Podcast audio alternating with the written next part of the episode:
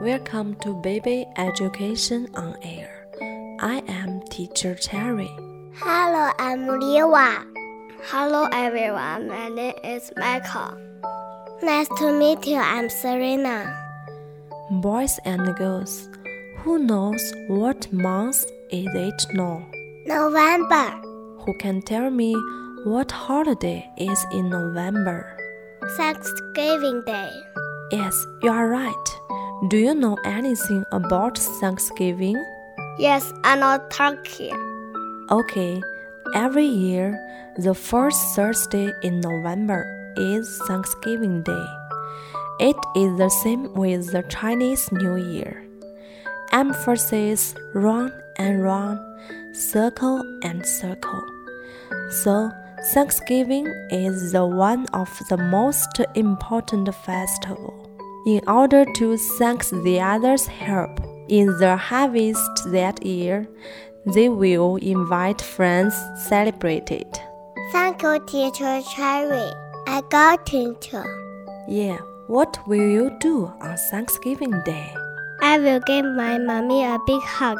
I will kiss my teddy. You are right. We had better tell my relative some thankful words on that day.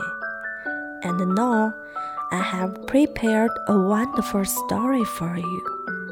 This pumpkin pie looks awfully plain, said Mom. It should look special for Thanksgiving.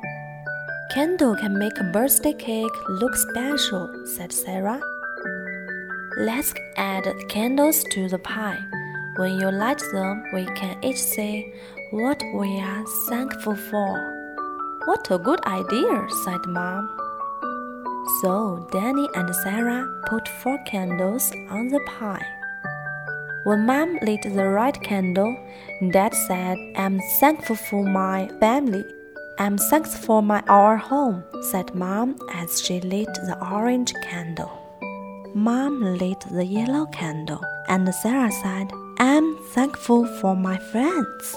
The green ones is mine, said Danny.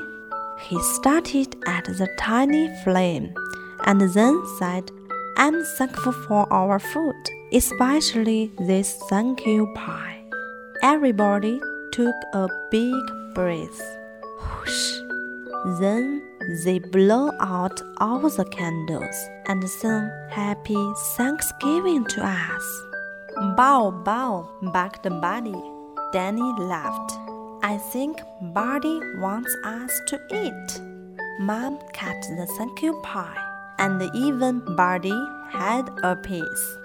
Thanks for your listening. I'm Teacher Terry. See you next time.